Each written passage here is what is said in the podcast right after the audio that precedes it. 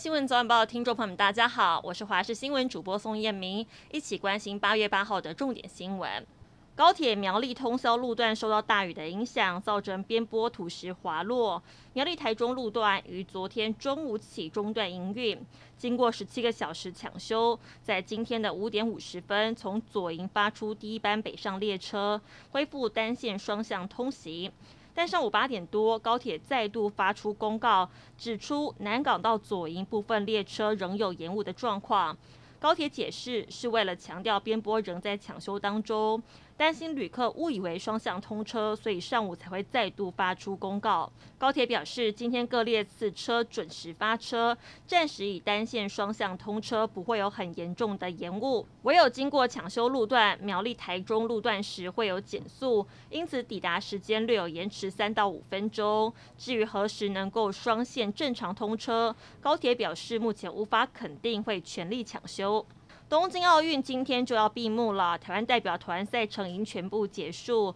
全级空手道的选手今天搭乘华航的班机，在下午的五点二十分抵达国门。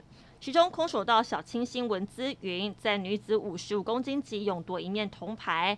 不仅如此，奥运前她也答应了未婚夫的求婚，可说是双喜临门。台湾代表队今年参加冬奥，创下史上最佳成绩，在柔道、举重、桌球、羽球、体操、高尔夫跟拳击，还有空手道八个项目当中，获得二金四银六铜的亮眼成绩，金牌数追平二零零四年雅典奥运的两面，总奖牌数十二面，远远超过两千年雪梨奥运以及二零零四年雅典奥运的五面奖牌纪录。而今天晚上的闭幕式，台湾出席典礼的选手清一色都是田径代表，包含陈杰、杨俊翰、郑兆春、黄世峰，并由陈杰担任掌旗官。中央流行疫情指挥中心昨天宣布，加开五十三岁至五十四岁第九类对象施打莫德纳疫苗，另外有三点三万名一至三类医护人员可于第二季混打莫德纳。但国内莫德纳的疫苗现存数量仅十万剂，本周有可能打完之后一针都不剩。所幸行政院长苏贞昌今天在脸书上贴文宣布，政府采购的十万剂莫德纳疫苗于今天凌晨从卢森堡起飞，预计下午三点多抵达桃园机场。新的一批莫德纳疫苗该如何分配？是否开放混打？中央流行疫情指挥中心将在今天的下午两点召开疫情记者会，由指挥官陈忠亲自做说明。中国十四岁的少女全红婵五号以破世界纪录的高分拿下这一届东京奥运女子跳水十公尺跳台项目的金牌。在他夺得金牌之后，全世界为他喝彩。他的广东老家更成为打卡圣地，每天人山人海，要蹭冠军的热度。这也让他的家人不堪其扰，把大门关起来，还被这些人批评架子好大。